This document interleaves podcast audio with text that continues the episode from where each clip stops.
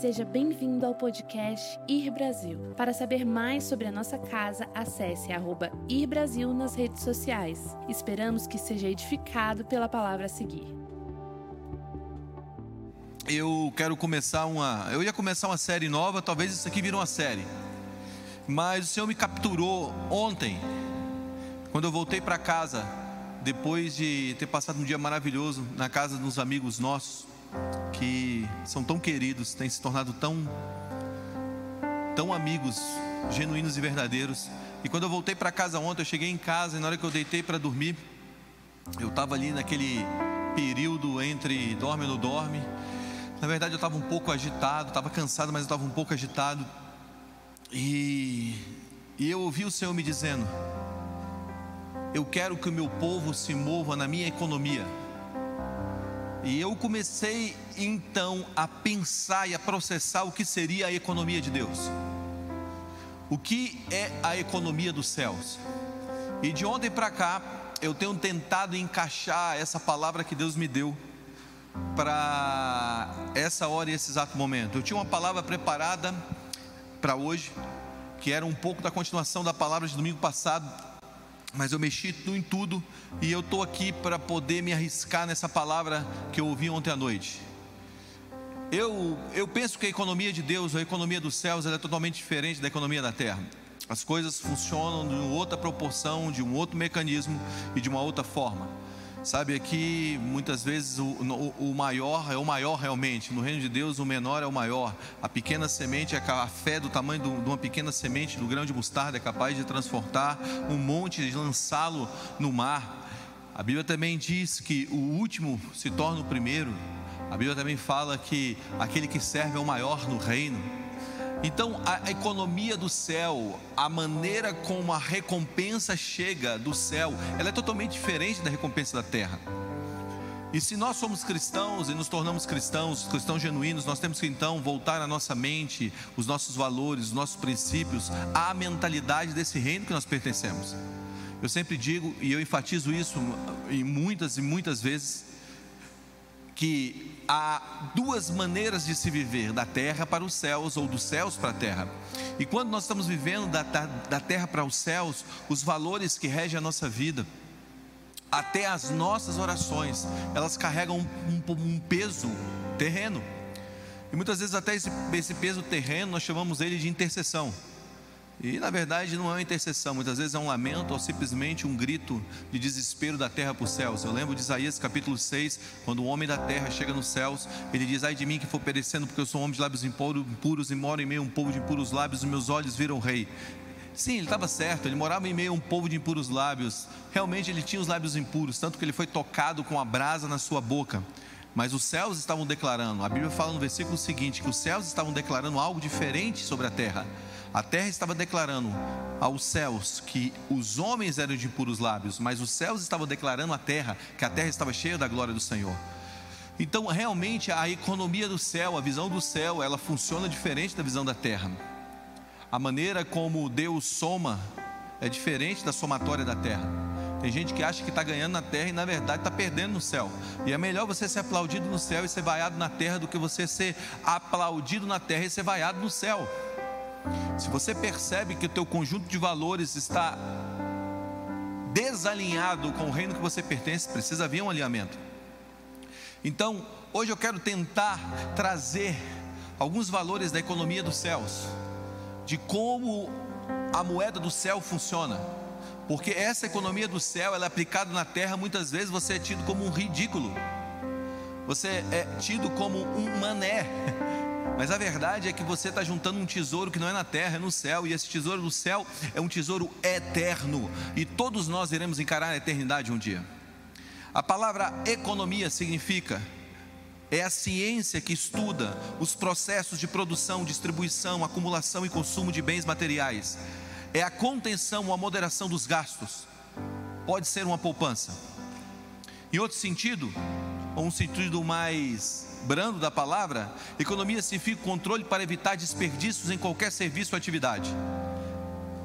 A palavra economia deriva da junção de dois termos gregos: oikos, que é casa, e nomos, que é costume e leis.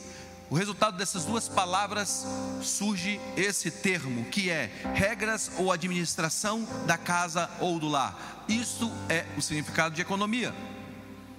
Então, economia é as regras ou administração do lar no sentido literal da palavra.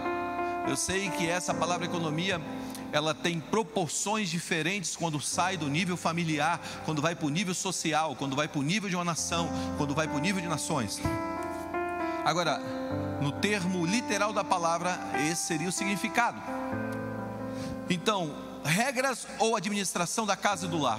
Então, o que seria uma economia divina? O que seria essa economia dos céus? Primeiro, eu acredito que ela pode ser dividida em duas partes. A primeira parte é a economia da salvação.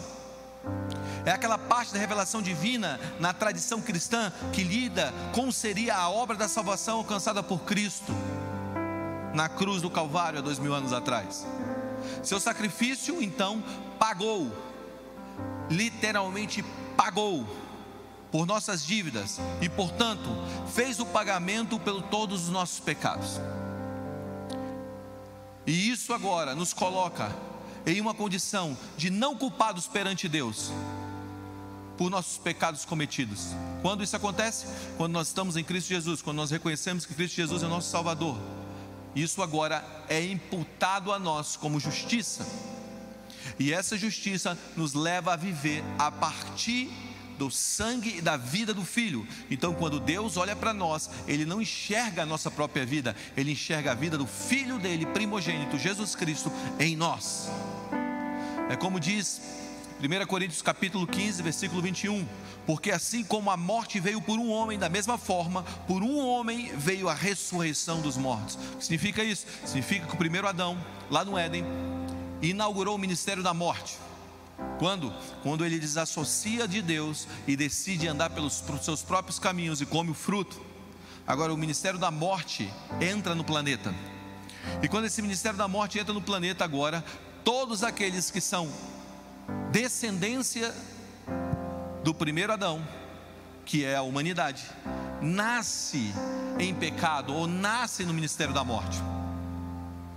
Agora, quando nós estamos em Jesus, quando nós entramos em Cristo Jesus, e Jesus agora se torna nosso Senhor e Salvador, a Bíblia está dizendo: pelo meio de um só veio o ministério, veio a ressurreição dos mortos. Significa que agora nós fomos tirados do império das trevas, levados para o reino do Filho do amor. Significa agora que nós não operamos no ministério da morte, mas nós operamos no ministério da vida. Isso é a economia de Deus, a economia da salvação.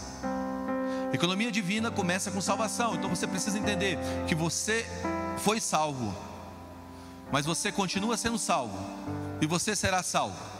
Significa então que a salvação, segundo a Bíblia, é um processo contínuo de perseverança e de continuidade nele, até o dia final, ok? Então eu acredito que a economia dividida, é, é, economia divina é dividida em duas partes. Primeiro, a economia da salvação. Não é o que você fez, não é o que você operou, foi alguém que veio antes de você, que morreu por você, que ressuscitou dos mortos, que pagou o preço e agora eu estou nele, e a minha vida agora é a vida dele, e agora está tudo bem porque eu estou nele, e agora eu vou viver a partir dele para esse mundo. Amém? Então, essa é a primeira parte. Não duvide disso. Se você duvidar disso, nada funciona. Se você não entender que a economia dos céus, ela é um preço que foi pago por você, mesmo você não tem condição de pagar, você não vai entender nada, porque tudo começa com esse entendimento de graça. Com essa graça que nos tirou de um lugar que nós não tínhamos condições de sair, nos colocou em um lugar que nós não tínhamos condições de estar. Então a gente saiu do lugar que a gente não conseguia sair, foi para um lugar que a gente nunca poderia ter alcançado com as nossas próprias forças e méritos, que é aonde, Guga? É assentado com Cristo Jesus nas regiões celestiais. E por que nós nunca conseguiríamos chegar lá, Guga? Porque todos os pecados estão destituídos da glória de Deus. Se você não pecou, você pode estar lá sem Cristo. Né? Então, todo mundo foi anulado. Só existe um que não pecou. O nome dele é Jesus Cristo. Se você fala que você não pecou, você já, tá, você já é mentiroso. E já pecou. Ok? Então, essa é a primeira parte. A segunda parte da economia divina é que é que como criação de Deus, nós temos uma gestão do mundo. A Bíblia fala em Salmos que Deus deu a terra aos filhos dos homens. E nós temos essa gestão do mundo a partir do seu plano de salvação, realizado por Jesus Cristo, literalmente, uma gestão do mundo que está à nossa volta. Você lembra que economia é gestão de uma família ou mordomia de uma casa? Como diz o próprio significado do nome economia. Então eu acredito que a segunda parte é que Deus nos confiou uma economia divina de fazer gestão do mundo que está ao nosso redor. E como eu sei isso? Eu sei disso pelo plano original. Se você quer conhecer algo, você precisa voltar ao plano original, ok? Se você tem a planta original de um lugar, você entende qual é o propósito daquele prédio foi feito. Você pode até mudar o propósito daquele prédio no decorrer da história, mas quando nós voltamos à planta original, nós entendemos qual é o projeto daquele prédio, qual é o propósito daquele prédio, porque tudo foi construído a partir de um projeto e de um propósito. Então você precisa ter um, você precisa entender o projeto de Deus para a sua vida e o propósito de Deus para a sua vida. E quando Deus fez o um homem, Deus disse ao homem que o homem deveria dominar a terra, que o homem deveria, é o mandato cultural, ok? Que o homem deve, deveria crescer e multiplicar e assim por diante. Então, essa gestão que Deus nos dá é a capacidade de não esperarmos as coisas caírem do céu mas de avançar para a implantação ou para o avanço do reino em nossos dias. Como nós fazemos isso? Pregando o Evangelho. Como nós fazemos isso? Vivendo os, vivendo os valores do reino. E assim por diante. Então fica comigo. Nós temos então que entender que Deus tem por propósito um avanço hoje do seu reino. A Bíblia diz que o avanço desse reino nunca teria fim. Então, Deus tem um propósito de avançar o reino dele, de trazer essa economia divina numa forma de gestão do mundo ao nosso redor e fazer isso avançar. Os reformadores tinham parte desse entendimento quando eles entenderam que a sua gestão de vida deveria ser uma gestão social também. Então você pega João Calvino, ele fazendo então uma gestão ali do mundo ao qual ele tocava, a partir de Genebra, na Suíça. Você vê o que aconteceu naquele lugar. Você vê Wesley. Wesley, na verdade, se referia a três princípios bíblicos da economia dos céus. Ele dizia o seguinte: que a economia bíblica girava em três princípios: o primeiro, a diligência, formação de capital; segundo, a poupança, economia de capital; terceiro, a caridade, a distribuição de capital. E tudo que Wesley se movia, John Wesley se movia nesses três princípios econômicos: diligência, poupança e caridade. Formação de capital, economia de capital e distribuição de capital. Quem me dera ver uma igreja se movendo dessa maneira hoje. Significa que se nós temos um chamado divino, se nós entrarmos na economia dos céus, nós começaremos a perceber que nós temos uma economia de salvação que não pagamos por ela, nós fomos, alguém pagou por nós e agora nós temos agora uma gestão do mundo ao nosso redor. E essa gestão Deus trata ela de uma forma expansiva. Diga comigo, expansiva. Se você for ver em toda a história bíblica, todo o enredo bíblico, você vai ver um apelo, um apelo de Deus pelo crescimento e pelo avanço. Escuta o que eu vou te dizer. Deus não tem prazer. Vou repetir de novo. Deus não tem prazer naquilo que é estático. Deus não tem prazer naquilo que não se move. Até a própria arca de Deus foi feita para se mover. Tudo foi feito para se mover. Nós fomos feitos para estarmos em movimento. E o que significa? Significa que Deus gosta do aumento. A economia dos céus, a economia divina, gera uma gestão divina e essa gestão divina requer um aumento. E hoje eu quero me atentar a esse aumento de Deus que Deus, de Deus para nós. Deus quer que você cresça nas suas emoções. Deus quer que você cresça na tua família. Deus quer que você cresça no conhecimento dele. A Bíblia fala em Osés capítulo 6, versículo 3, que nós devemos conhecer e prosseguir em conhecer o Senhor. A Bíblia sempre nos empurra a um aumento. Eu me lembro, ontem eu estava eu tava dando, fazendo um estudo bíblico. E quando eu estava fazendo esse estudo bíblico, eu estava dizendo que tinha uns amigos meus que eu encontrei há uns anos atrás. E esses amigos cresceram comigo na minha quadra. Quando eu encontrei eles depois de mais de uma década, e quando eu os encontrei, eu percebi algo. Eu percebi que eles estavam no mesmo lugar, e na verdade eles afirmaram isso para mim. Eles disseram assim: Eu sou a mesma pessoa. Depois de tantos anos eu sou a mesma pessoa. E eles não, quis, eles não quiseram dizer, ou melhor, eles, eles não estavam falando isso porque realmente eles manteram os mesmos princípios. Eles estavam dizendo isso porque realmente eles não evoluíram na vida. E se tem uma coisa triste, é você encontrar uma pessoa e depois de um ano encontrar aquela pessoa e aquela pessoa está no mesmo lugar. Você sabe qual vai ser a tristeza no meu coração? É quando acabar essa pandemia, a gente se encontrar aqui na igreja e você ser a mesma pessoa. Essa seria a maior tristeza no meu coração. A maior tristeza para um pai é ver um filho não evoluindo, é não viver aumento a maior tristeza para a vida de um líder é olhar para o seu liderado e ver que ele deu um passo para frente e dois para trás ou nunca saiu do mesmo lugar. Deus nos fez, ou o funcionamento de Deus é para o aumento. O reino avançaria, o universo se expande, tudo se renova. Deus está aumentando o seu reino hoje.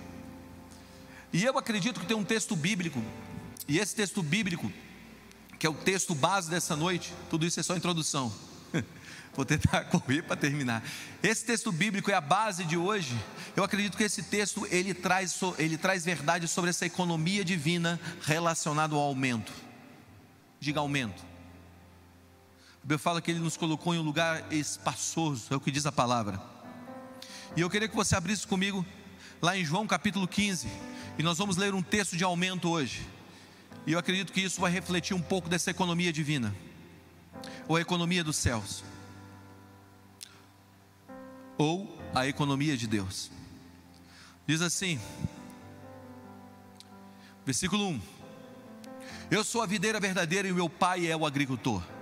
Todo ramo que está em mim e não dá frutos, ele corta, e todo aquele que dá frutos, ele poda, para que dê mais frutos ainda. Vocês já estão limpos pela palavra que lhes tenho falado. Permaneçam em mim e eu permanecerei em vocês. Nenhum ramo pode dar fruto por si mesmo, se não permanecer na videira. Vocês também não podem dar fruto se não permanecerem em mim. Eu sou a videira, vocês são os ramos. Se alguém permanece em mim e eu nele, esse dá muitos frutos, pois sem mim vocês não podem fazer coisa alguma. Se alguém não permanece em mim, será como o ramo que é jogado fora, seco tais ramos são apanhados, lançados ao fogo e queimados. Se vocês permanecem em mim, palavras de Jesus, e as minhas palavras permanecem em vocês, pedirão o que quiserem, e será concedido.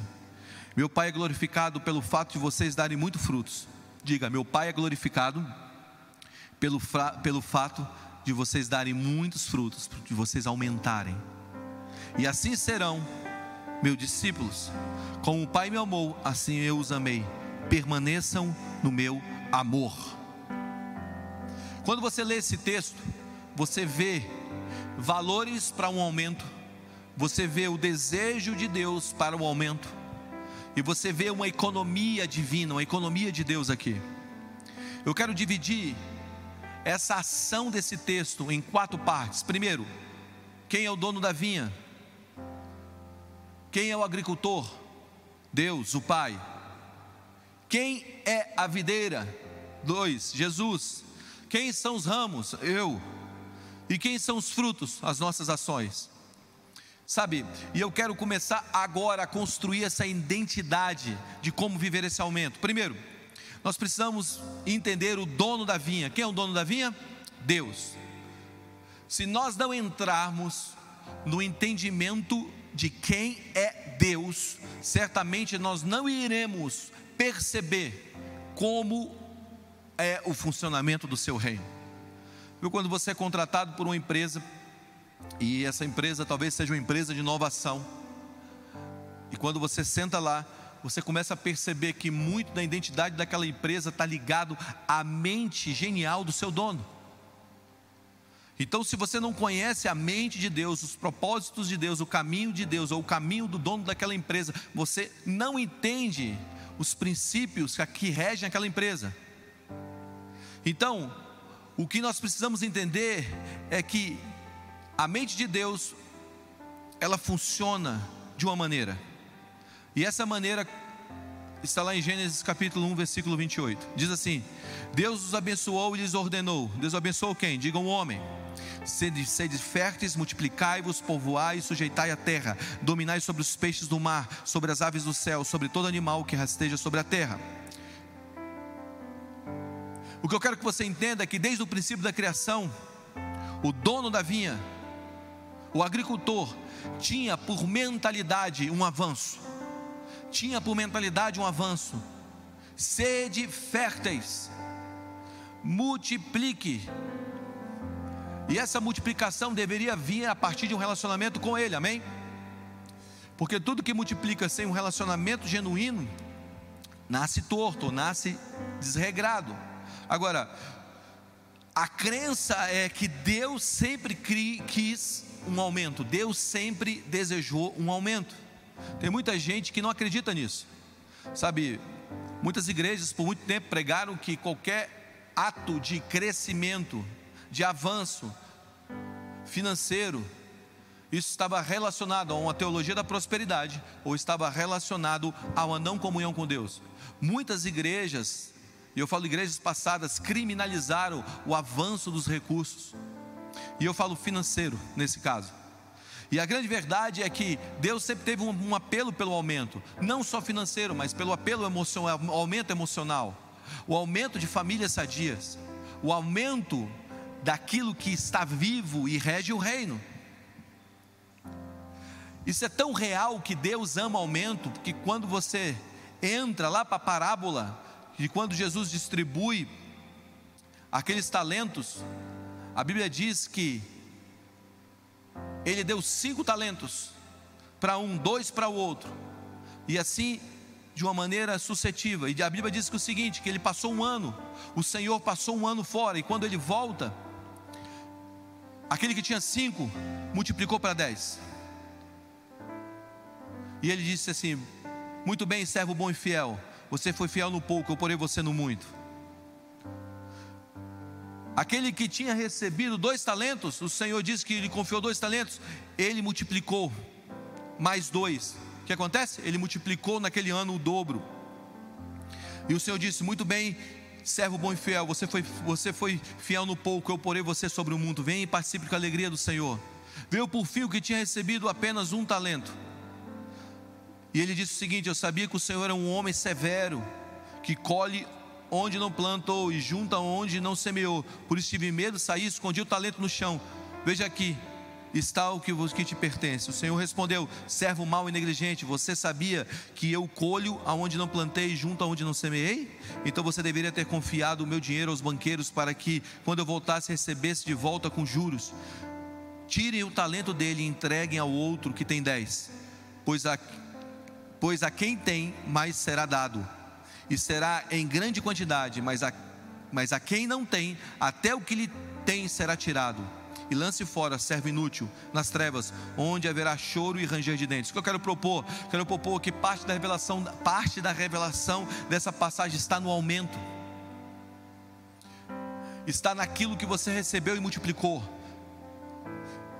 Então, quando você entra, entra na mente do dono da vinha, que é Deus, você precisa entender que Deus está confiando algo a você para aumentar.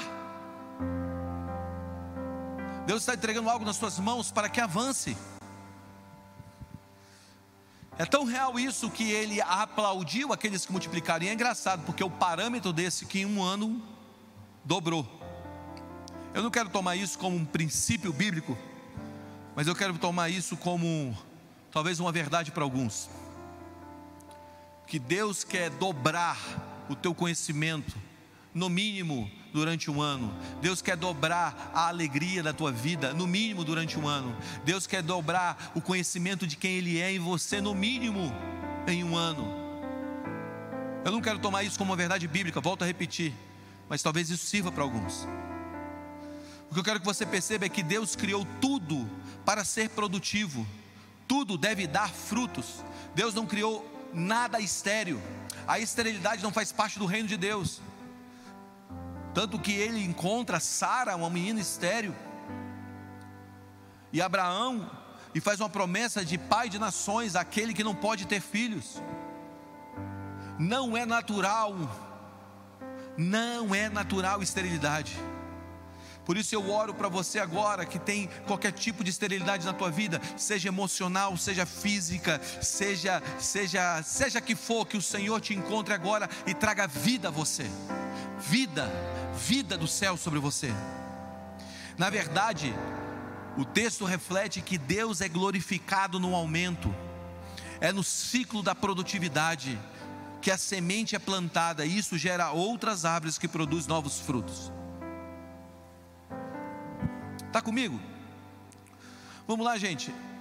O que eu quero que você perceba é que quando você entra na mente do teu Deus, quando você entra na mente do teu Senhor, você encontra fertilidade. Você encontra aumento. Hoje eu quero orar por você e quero decretar sobre a tua vida, eu quero profetizar, ou como você quiser. Que Deus vai trazer aumentos a nós. Nesses dias de pandemia, Deus tem literalmente expandido a minha vida. Está comigo? Agora perceba algo: que a tensão é na tensão que se produz crescimento. Nem todo crescimento vem sem tensão. Por quê? Porque normalmente quando Deus está prestes a te levar a crescer, Ele te promete algo. E a promessa produz, ou melhor, a promessa ameaça a normalidade. Eu gosto disso. Toda promessa de Deus ameaça o normal. Ah, eu estou lá, igual Gideão, malhando trigo, lá tranquilo. Depois Deus aparece e fala assim: o negócio é o seguinte, eu tenho um plano para você. Não, estou bem aqui, malhando esse trigo, me deixa quieto. Então, quando Deus está liberando uma palavra, na verdade, Deus está quebrando um ciclo da normalidade. O ciclo da produtividade está fora da normalidade. Está comigo? Eu quero propor para você nessa noite é que Deus está agora liberando palavras e essas palavras estão ameaçando a normalidade. Abraão está lá, tá lá, na, tá lá, tá lá na boa, vivendo na terra de Ur dos Caldeus. Aí de repente Deus aparece. Deus apareceu, que legal. É o seguinte, Abraão, eu apareci aqui para te dizer, para você sair daqui. Mas tá bom aqui, Deus, está tudo normal, as coisas estão boas. Não, sai da tua terra, da tua parentela, da casa do teu pai, vou te levar para uma terra que ainda vou te mostrar. É engraçado, porque Deus está quebrando um ciclo de normalidade. A promessa agora está ameaçando a normalidade. E ele sai daquela terra sem saber para onde está indo. Você já andou para um lugar que você não sabe para onde está indo, mas a única certeza que você tem é que você não pode ficar? Tem hora que tem hora que você. Fechei a Bíblia. Tem hora que você não sabe para onde você está indo, mas a única certeza que você tem é que você não pode ficar naquele lugar. Deus está mudando o ciclo. Eu me lembro da história de Atos capítulo 11, versículo 5. Nós tivemos lá em Israel, nesse lugar em Jope. Jope é o lugar onde muitas coisas, algumas coisas interessantes aconteceram. Quando Jonas se desvia do seu caminho original e vai para outro caminho, e sai de Nínive, vai para Tarsis. E aonde Pedro teve uma visão. Pedro, Pedro, apóstolo, ele está bem, ele está engajado no seu ministério com os judeus. De repente, Deus traz uma visão a ele. E quando ele olha para aquela visão, ele vê o que? Ele vê um lençol descendo dos céus. E tinha comidas. E qual era o tipo de comida que tinha naquele lençol? Eram comidas imundas para os judeus. Então provavelmente tinha porco, provavelmente tinha camarão, provavelmente tinha alguns bichos ali que o judeu não come. E aí Deus vira para ele, ele ouve a voz dizer para ele: Levanta-te, Pedro, mata e come. Então o lençol desceu do céu com bichos vivos. E agora Deus está dizendo para ele: mata e come. E ele está dizendo: não, não, não, não, não, não, não, não vou fazer isso não. Isso é comida imunda. Eu nunca comi comida imunda na minha vida. Deus fala para ele novamente: mata e come. E ele não come. E Deus fala pela terceira vez: mata e come. E quando ele não faz isso, a visão é recolhida. O que significa isso? Significa que agora aquela visão estava tirando a normalidade da vida de Pedro para um aumento. Deus queria tirar a pregação do Evangelho de um grupo específico, de uma elite específica e espalhar isso pelo mundo. E agora Deus tinha elegido Pedro como o homem que iria levar o ministério aos gentios, e ele não quis comer.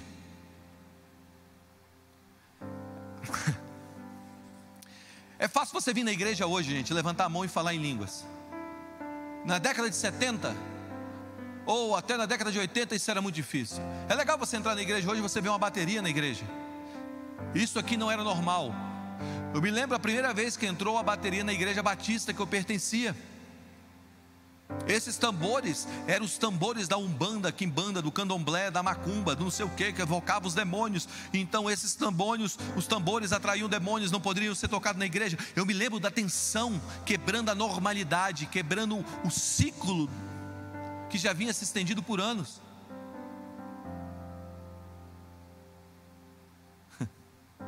Hoje é normal. Você vir na igreja, e ouvir lá o, os bateristas sentando a mão, de vez em quando você até bota a mão no ouvido.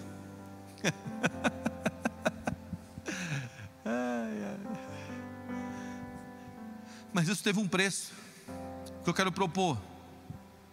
Que o fora do normal não é uma ameaça, é um convite. Diga comigo, fora do normal não é uma ameaça, é um convite. Eu amo isso. Diga comigo mais uma vez. O fora do normal não é uma ameaça, é um convite. Então, atenção é o que produz o crescimento, o avanço. E quando você entra na mente de Deus, você começa a perceber que o fora do normal não é uma ameaça, mas é um convite. E o que significa? Significa que as promessas, elas ameaçam a normalidade. Deus está nos chamando para andar para um lugar que é um lugar de aumento. Agora, cara, eu tenho tanta coisa para falar. Será que eu vou conseguir? Agora, quando você descobre uma verdade no reino, o que, que você tem que fazer? Eu, eu entendi que Deus está me chamando para um aumento. Eu entendi que Deus está me dando uma palavra. Essa palavra está quebrando o ciclo normal das coisas. O que eu faço agora? Quando você descobre uma verdade no reino, você tem que ajustar os seus pensamentos a essa verdade. Senão, nós nunca teremos os benefícios completos dessa palavra. Significa o quê? Quando eu recebo uma palavra nova, eu tenho que entrar debaixo dela.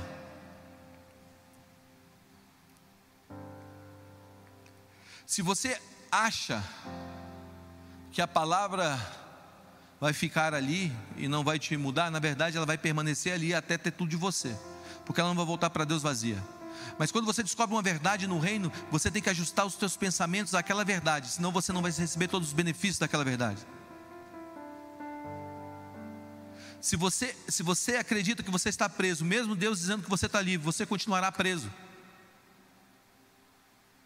mesmo sendo livre. Ah, não acredito nisso. É, é mais ou menos o elefante africano ou indiano. Já viu o elefante indiano? Eles domesticam o elefante indiano. E quando eles domesticam o elefante, quando eles vão prender o elefante, eles enrolam uma cordinha no pescoço, pegam um pedacinho de pau desse tamanho, enfia na terra e amarra a corda. E o elefante acredita que ele está preso pelo pedacinho de pau desse tamanho enfincado na terra. Por quê? Porque ele foi domesticado. Sabe qual é o nosso problema como igreja? É que nós não nos ajustamos, nós não ajustamos nossos pensamentos às verdades de Deus. Nós não deixamos a nossa mente ser transformada pela verdade da palavra.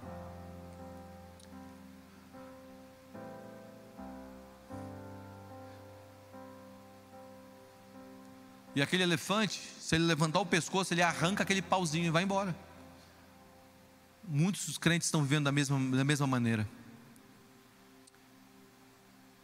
Sabe por que muitas vezes nós sentimos o céu fechado sobre nós? Presta atenção, escuta o que eu vou te dizer. Os céus não estão fechados. Tem dois mil anos que Jesus subiu aos céus, ele abriu os céus e os céus nunca mais se fecharam. Quando Jesus foi para os céus, ele fez um caminho entre a terra e os céus. Os céus se abriram. Eles viram o filho subir aos céus e os céus não mais se fecharam. Sabe por que os céus estão fechados?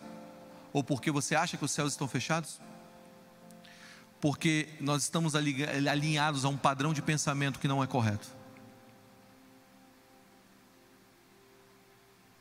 Isso está ligado a um pensamento não alinhado com o reino. Alguém disse, eu não sei se foi o ou Bill, mas ele disse: quem acredita na mentira dá poder ao mentiroso. Um exemplo, um exemplo disso é que a Bíblia fala que nós devemos nos considerarmos mortos para o pecado. Isso significa que nós precisamos ter um padrão de pensamento que nós estamos alinhados com as verdades de Deus. Se nós estamos mortos para o pecado, por que as pessoas ficam dizendo que nós estamos vivos para Ele? Nós estamos mortos para o pecado. Quando nós nos alinhamos com essa verdade que nós estamos mortos para o pecado, isso produz em nós um efeito totalmente transformador de como nós vemos a vida e como nós nos enxergamos e como o Pai nos enxerga. Amém? Então, aumento. De quem o desejo de aumento? De Deus, diga de Deus. Ele é o dono da vinha, ele é o agricultor, e o objetivo dele é aumentar. Dois, a vinha, quem é a vinha? A vinha é Jesus. A Bíblia fala claramente aqui. Olha o que a Bíblia fala. Eu sou a videira. Quem é a videira? Jesus. Quem é a videira? Jesus. Então nós estamos enxertados nele, ok?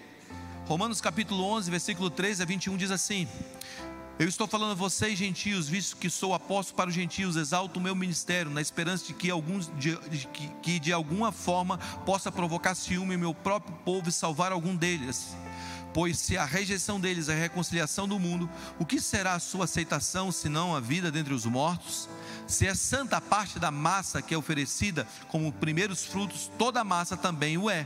Se a raiz é santa, os ramos também o serão. Se algum ramo for cortado, e você, sendo oliveira brava, foi enxertado entre os outros e agora participa da seiva que vem da raiz da oliveira cultivada, não se glorie contra esses ramos. Se o fizer, saiba que não é você quem sustenta a raiz, mas a raiz a você. Eu amo isso. Olha, olha o que ele está dizendo: que não é a raiz, não é você e eu que somos ramos que sustenta a raiz, mas é a raiz que nos sustenta.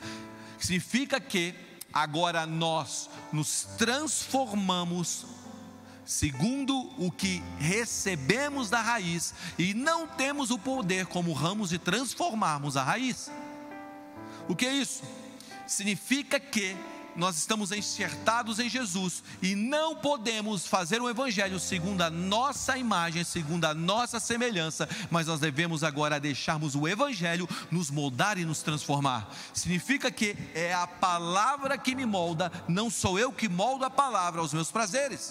Significa que quando eu estou enxertado nele, que ele é a, ele é a videira e eu estou nele, agora ele é aquele que é o prumo para mim. Eu amo isso.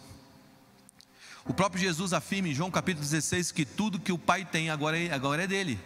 Olha o que ele está dizendo: tudo que o Pai tem agora é meu. Tudo que o Pai tem agora é dele. E se nós estamos enxertados nele, através dele, nós podemos acessar tudo que o Pai tem. Você está percebendo que a economia divina funciona assim? Primeiro, Deus tem o Pai, o dono da vida, da vinha, o agricultor, ele tem desejo de expandir. Como ele vai fazer isso? Ele vai fazer isso através do seu filho, do nosso irmão mais velho, do seu filho primogênito chamado Jesus Cristo. Então ele nos pega e nos enxerta nele. E quando nós somos enxertados em Jesus, aquilo que tudo que Jesus tem agora é transferido a nós. Isso é uma, é uma transferência de recursos dos céus. Eu aprendi algo. Eu vou ensinar para vocês. Se vocês esquecerem tudo e não esquecerem disso, eu estou feliz. Presta atenção. A transferência de recursos dos céus acontece de uma maneira: quando a palavra se torna revelada, quando a palavra é declarada. Declare a palavra. Você tira do campo dos céus e você aplica agora no campo da terra. Isso é transferência de recursos da esfera celeste para uma esfera terrena. Isso acontece através da palavra. Quem é a palavra? Jesus. Agora, como eu sei o que a palavra é e se ela tem poder ou não, quando eu estou ligado ao ramo, que é Jesus, a videira, que é Jesus, amém? Certo, deixa eu correr. Três, os ramos, quem são os ramos? Eu e você. Agora a Bíblia fala como ele age com os ramos. Olha o que a Bíblia está falando. Todo ramo que está em mim e não der frutos, ele o corta. E todo que dá fruto, ele limpa, para que produza mais e mais ainda.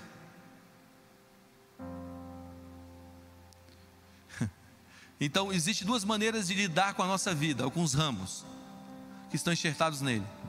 Ou ele vai cortar, ou ele vai podar. A economia divina funciona. Tem coisas que Deus corta e tem coisas que Deus poda. Agora entenda uma coisa: a recompensa do crescimento é a poda. Diga, Deus recompensa o crescimento com a poda. A poda então não é uma punição, é um presente, é um alinhamento. Vamos lá, a poda não é, não é, gente, uma punição, a poda é um presente. Fica feliz quando você for podado. Alegre-se quando você for corrigido. Fica feliz quando Deus fala assim: não, não, não, não é por aqui, filho, é por aqui. E como Deus poda? Deus poda de algumas maneiras. Primeiro, pela palavra.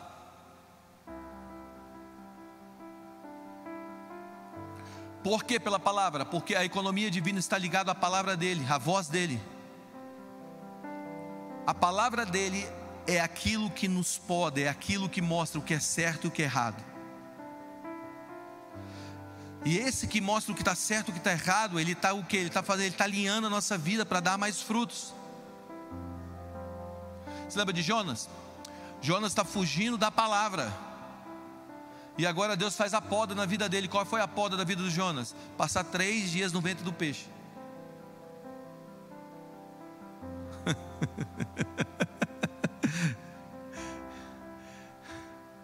a palavra de Deus então é uma poda, amém?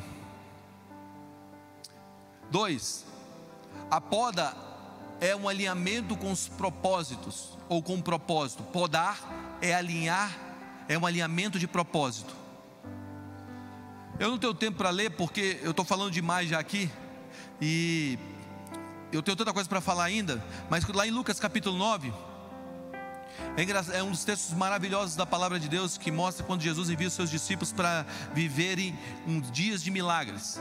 Então o que Jesus faz? Jesus pega os seus discípulos, envia os seus discípulos para irem pregar o evangelho, para expulsar demônio, curar enfermo. O que Jesus estava fazendo? Jesus estava tirando agora a responsabilidade de ir só dele está transferindo para os discípulos. Ele está aumentando. O poder de milagres está sendo compartilhado. O poder para fazer sinais está sendo expandido. E agora os discípulos saem e eles vão e eles começam a ver milagres, milagres, milagres. E eles voltam. E quando eles voltam, eles começam uma conversa muito estranha. E a conversa era quem era o maior entre eles porque cada um foi para uma região um pouco diferente, eles foram de dois em dois, então era mais ou menos seis grupos ali que foram divididos e foram enviados. E agora eles saem, eles começam a operar milagres, e aqueles milagres começam a, a trazer um efeito de grandeza neles. E quando eles voltam para casa e sentam com Jesus, eles antes de Jesus chegar, eles estão conversando quem é o maior no reino. Isso aqui me faz pensar algo.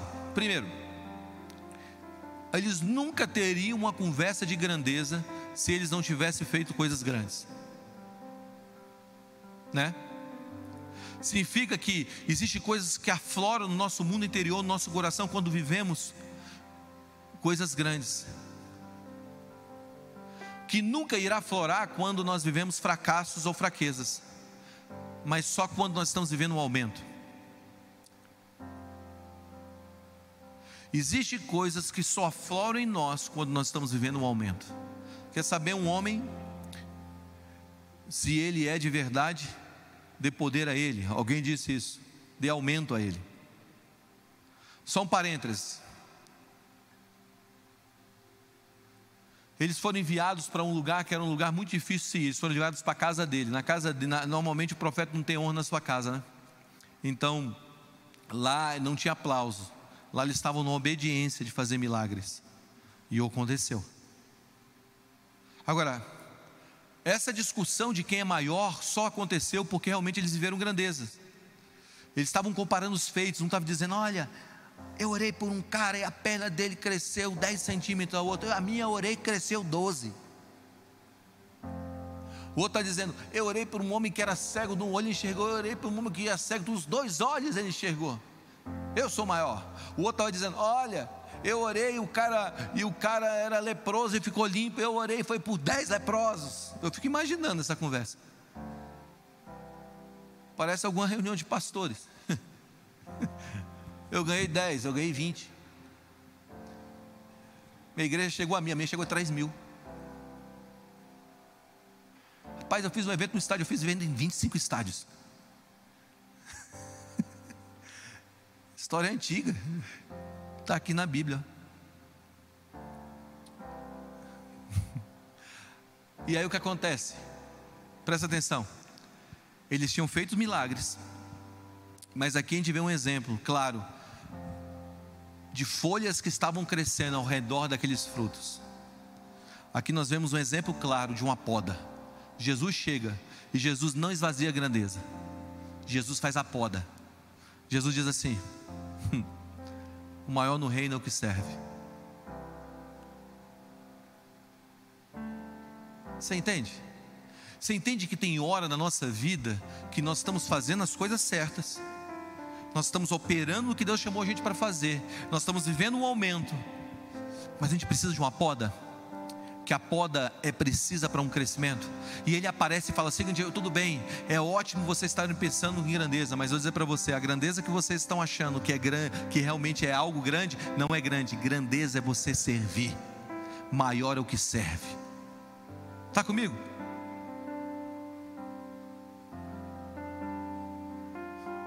que eu quero propor para você é que Jesus apareceu para tirar as folhas para que os frutos crescerem. Olha o que estava crescendo no coração deles. Eu sou bom nisso. Ah, eu sou bom naquilo. Olha como eu opero maravilhosamente, como eu canto bem. Olha como eu toco, aleluia, glória a Deus. Lógico que aquele dia, aqueles dias de glória, provocou um senso de grandeza dentro deles, mas no meio daquele senso de grandeza, veio folhas que precisavam ser cortadas, ervas daninhas que apareceram, que precisavam ser tiradas. A Bíblia diz o seguinte, gente: que todas as vezes que o semeador sai a semear, à noite aparece o ladrão e semeia o joio. De dia se semeia o trigo, à noite se semeia o joio. E muitas vezes o joio e o trigo estão tá crescendo junto. E quando chega o tempo da colheita, os dois aparecerão serão separados. Quando é a colheita? A colheita é sempre quando nós estamos diante do agricultor. É quando nós chegamos diante de Jesus. Quando as coisas são purificadas, nós sabemos o que é certo o que é errado, o que precisa ser podado e cortado. Quando nós entramos diante do agricultor, chegamos diante de Deus. E aí ele fala: Isso precisa ser tirado. Está comigo? Pensa em Pedro, gente. Pedro, aquele homem louco, ousado. Pedro era tão louco, tão louco. Tem gente que é assim, né? Tão maluca que Pedro repreende Jesus. Pedro repreende Jesus. Você já, você já brigou com Deus, repreendeu Deus? Deus não fala isso, não. Você está falando umas coisas. Que isso? Como é que você escreve isso na Bíblia, Deus? Olha que trem estranho. Que? Você está dizendo que eu tenho que dar minha vida pelo meu irmão? Não, está demais, Deus. Para com isso. Era Pedro. Pedro era desse jeito. Jesus está indo para a cruz e Pedro está dizendo: Não vai. Você está errado. Ele era ousado, mas aquela ousadia fora do controle de Deus, fora, fora da dinâmica de Cristo, fora da proteção de Deus, fora do senhorio de Jesus traz problemas. Esse mesmo homem, debaixo do senhorio, em Atos capítulo 3, ele sobe em um lugar e começa a pregar e dizendo bem assim: vocês mataram o homem errado. Aquele mesmo homem, no senhorio de Jesus, com ousadia, ele traz 3 mil almas para a igreja. Está percebendo algo? Eu quero que você perceba algo: que quando nós somos podados por Deus, isso começa a trazer um benefício. Vou te dar outro exemplo.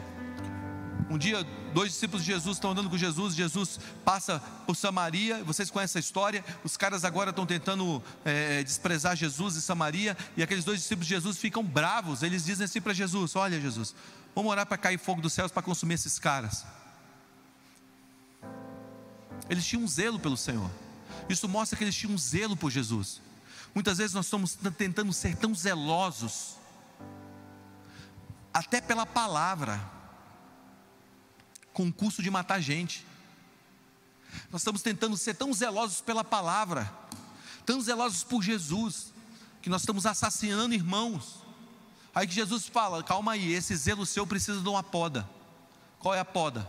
Filho do homem não veio matar o mundo, não veio condenar o mundo, o filho do homem veio salvar.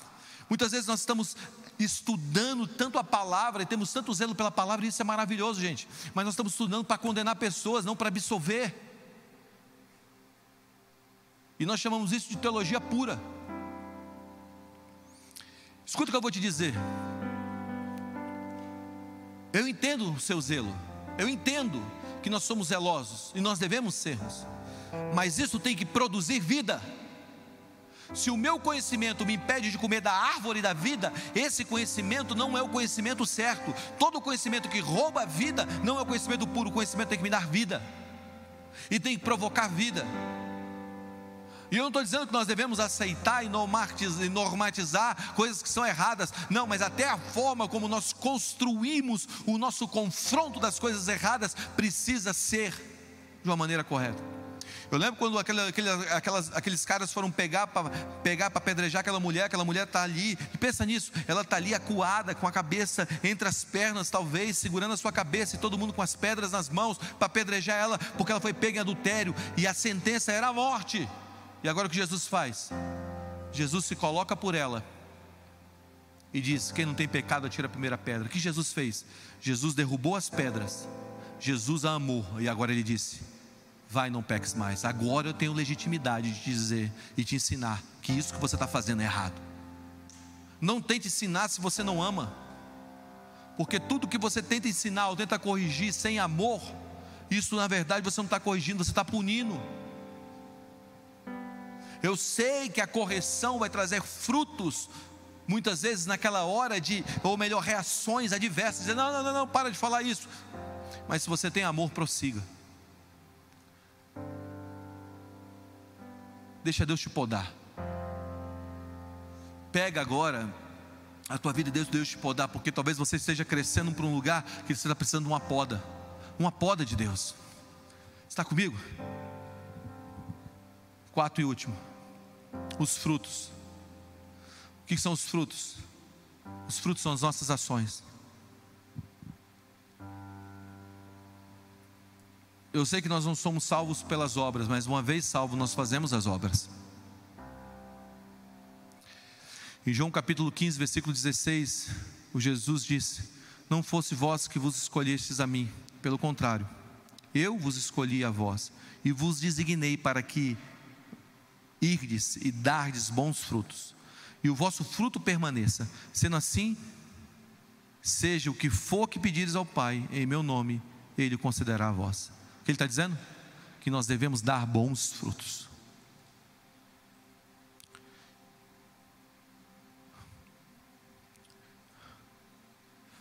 Olha o que a Bíblia está dizendo. Como eu posso dar bons frutos?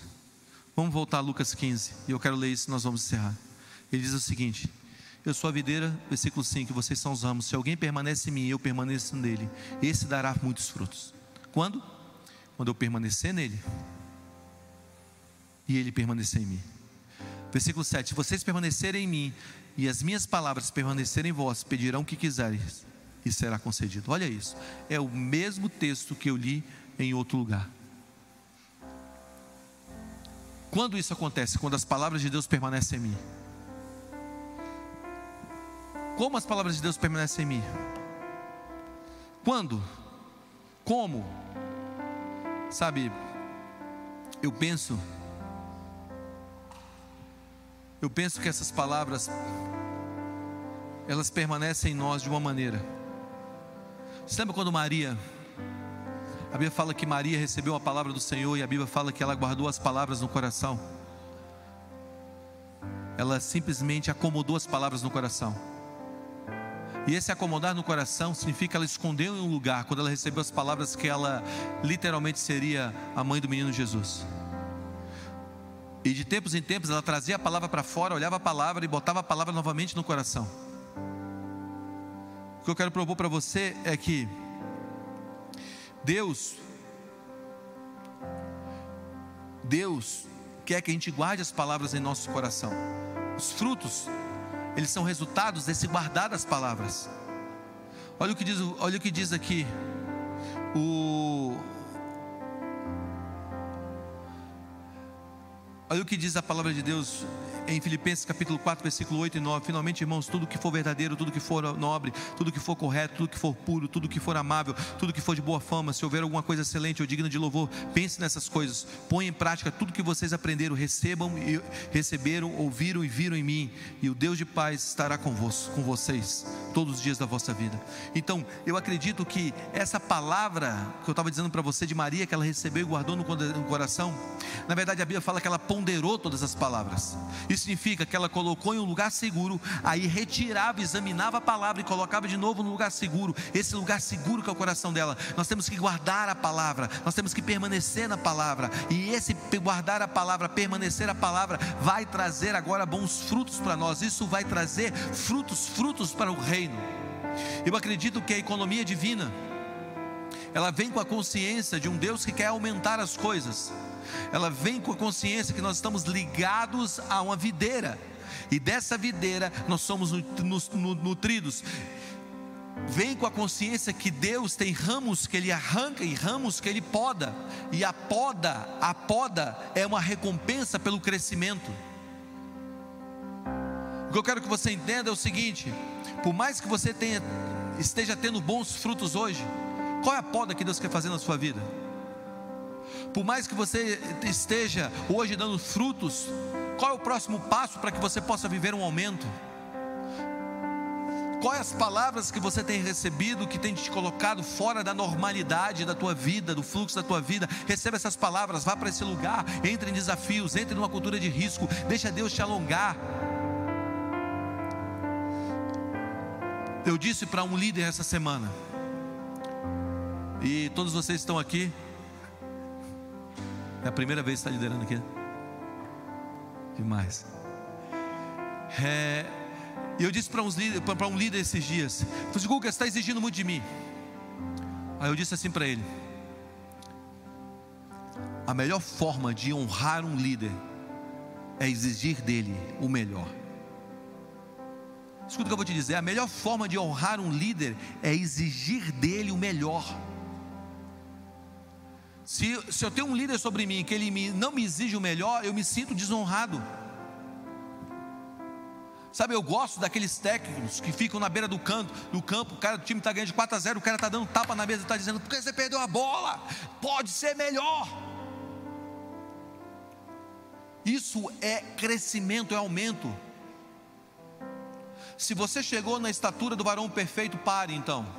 Se você não chegou, nós temos uma jornada a caminhar. Se você chegou na estatura de Jesus já, tudo bem, você está pronto. Você vai ser Enoque.